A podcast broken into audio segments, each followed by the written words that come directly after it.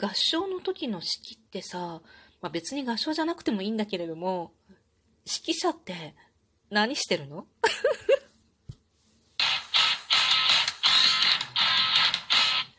今日もなるようになるさ。こんにちは。アラフォー母ちゃんことふいきれいです。この番組は私ふいきれいが日々思うこと、本の朗読や感想など気ままに配信している雑多な番組です。恥ずかしながら、私はもうこの年になるまでほとんど指揮者というものが一体何をしているのか知りませんでした。いや、一応ね、知識としては、まあ、まとめてるんだろうなとは思ってる。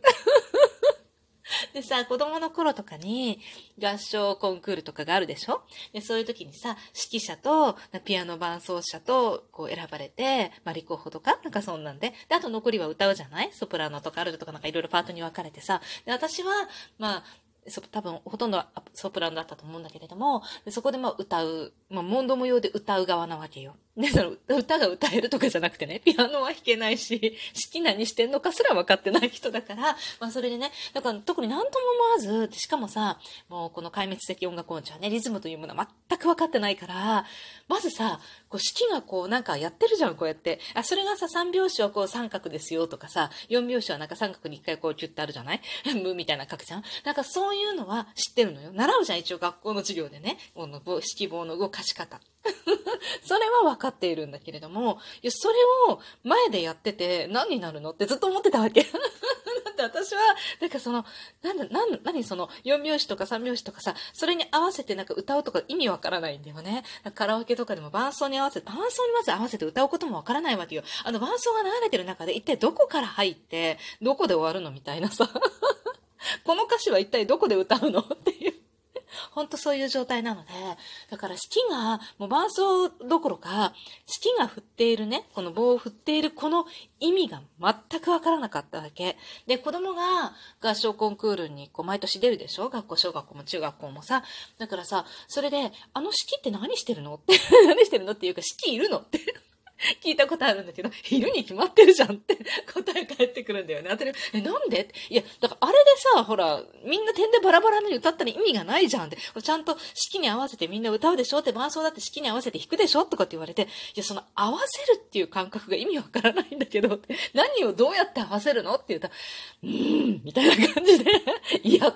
いや、こう式に合わせるのよとか言われるんだけど、いやもうなんか全然わからないわとか言ってて。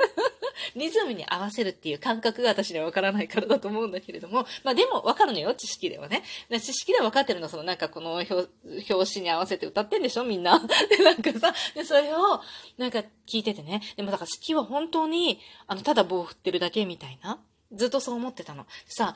なんかこれ私だけかどうかわからないけれども、昔ってね、昔ってね、なんか世の中さ、いろいろなことが小さいうちからかなりハイレベルになってる気がするのよ。で、式もそれだと思っていて、まあ合唱もそうだけど、歌をさ、合唱コンクールで小学校とか中学校とかで歌を歌うときに、それほど歌い方というか、こう声をしっかり出してそこもっと盛り上げてとか、なんかそういうのはあったと思うんだけど、なんかあるとしっかりソプラノしっかりとか言われたりとかしてたと思うのよ。だけど、なんか声の綺麗さというか、声の出し方とか、そんなに指導された？って思うのね。記憶にないだけなんだけど。ね、少なくとも、式はみんな普通に振ってたと思うの。一応見てたからさ、なんかこう見てても何、全然意味分かってなかったけど、とりあえずなんか指揮者がこうなんか三角書いてるのはずっと見てたよ。で、それは、でもせいぜいさ、片手で三角書くか、両手で書くかぐらいしかなかったと思うのね。私の記憶にある指揮者っていうか子供のね、指揮は、それしかないと思ってってたのよ。だけど、子供のね、合唱コンクールに行くと、指揮者がさ、すごい動いてるの。ね。え、何してるのっていうぐらい、いやなんかすっごい個性的だなって思うんだけど、ちょっと YouTube とかでさ、プロのね、指揮者とか見てたら、ま、もう個性的どころじゃないすごいな、これな、ね、えー、みたいな、指揮？みたいな感じなぐらい、いろいろ動いてるから、あ、指揮ってそういうものなのねって思うんだけど、な、なんだろう。なんかね、あの何拍子か知らないけどさ、同じさ、4拍子だったとしても、全部さ、違うのみんな人によって。なんかやり方が。で、多分よ、それ見ててすっごい思ったのは、だからも、もっとここ盛り上げてとか言う時とかも、その、その感じはわかるの。なんかそのリズムはわかんないけど、なんかそこもっとあるとあら、もっと上がってって、もっともっとみたいな感じで、なんかそういう思いというか、そういうのを見ててすごい通じて、それによってこう歌ってる子たちもさ、バーってこう声が出てきたりとか、なんかこうスッとま止まったりとか、なんかこういろいろ手でこうやってるわけよ。スタッカートがついたりとか、なんかそういうのをすごく感じてね、ああ、式すごいなって思って、なんか、こう生まれて初めてよ、あ、式って意味あるんだなって 感じたんだけど、皆さん式って 何してると思ってましたってみんな知ってるかもしれないけど、式を見てね、その、なんだろう、式の重要性というか、式の凄さというか、を感じたことってあります？やってる人とかは、もうなんか当たり前なのかもしれないね。もしかしたらね。私はなんかそう、初めて、あ、指揮ってすごいんだなって、指揮、指揮者が、なんだろう、ほら、指揮者ってさ、オーケストラという楽器を演奏するとかよく言うでしょ？うーんって思ってたし、なんか全然特になんかその意味をさ、こう実感してわかることはなくて、うーんって思ってた感じだったんだけど、なんか本当に指揮者は、なんかこう合唱だとね、指揮者は、あ、あの、声っていう楽器を演奏してるんだなっていうのがすごいわかる演奏家だ。もうこの時期ってさ、あっちこっちで合唱コンクールやっててさ、私も子供の合唱コンクールあっちこっち見に行く、あっちこっちっていうか何個かね、見に行くんだけれども、本当にね、あの、どの式もさ、すごいね、今。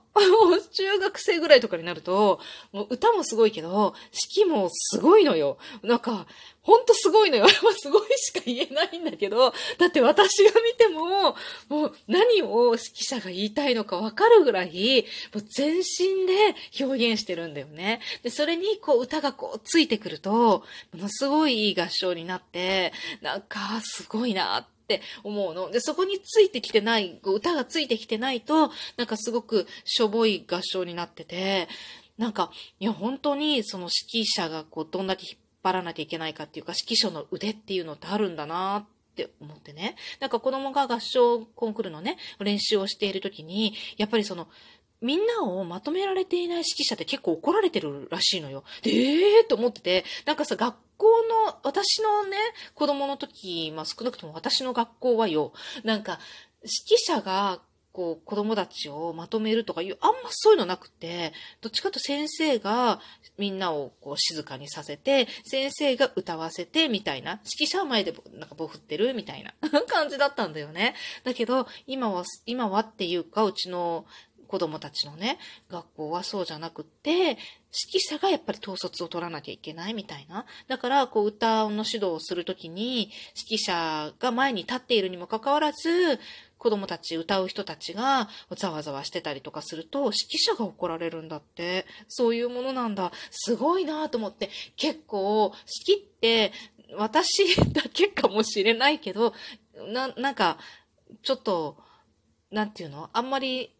大したことないように感じられてない？いや、とりあえず式でも、なんか立候補するのもさ、私はしなかったけど、とりあえず式でもやっとくかピアノ弾けないし、みたいなさ、そんな感覚だった気がしたんだけど、いや、とんでもないね、と思って。もう式って結構難しいし、なかなか難しいよね、中学生とかでさ、なんか、子供が子供を統率するっていうか、子供が子供を引っ張っていくってね、なかなか、あの、本当になんだ、普段の状態もそうだし、クラスの統率、な、統制がどれだけ取れているかっていうのもあると思うし、でもなんかそれによってなんか日常のね、普段の合唱コンクールだけじゃなくってさ、普段のその学校のクラスの中の雰囲気とかそういうものにも大きく左右されるんだなこの合唱のね、出来上がりには。あとさ、なんか、その式がどれくらい統率を取っているのかっていうのをすごいなんか分かったのが、ピアノ伴奏を弾いてる時に、みんなやっぱりそういう風にして伴奏立候補して選ばれて、オーディションやるんだけどさ、選ばれて出てくる子たちだから、もう一律にね、やっぱり結構すごいのよ。中にはもう桁違いにすごい子ももちろんいるんだけれども、みんなもなんかす、やっぱり、こう、ある程度一定のレベルを超えている子供たちが出てくるんだよね。だけどその中でも、なんか式を、多分さ、弾くことに必死な子もいるわけよ。もちろんもう曲も難しいしね。だから、なんか一生懸命弾いてる、もちろんその、弾いてるの別に全然変でも何でもないんだけど、なんだろう、なんか一生懸命、弾くことに一生懸命になっている伴奏者と、弾くことももちろん一生懸命弾いてるんだけど、やっぱり指揮を見ながら弾いている伴奏者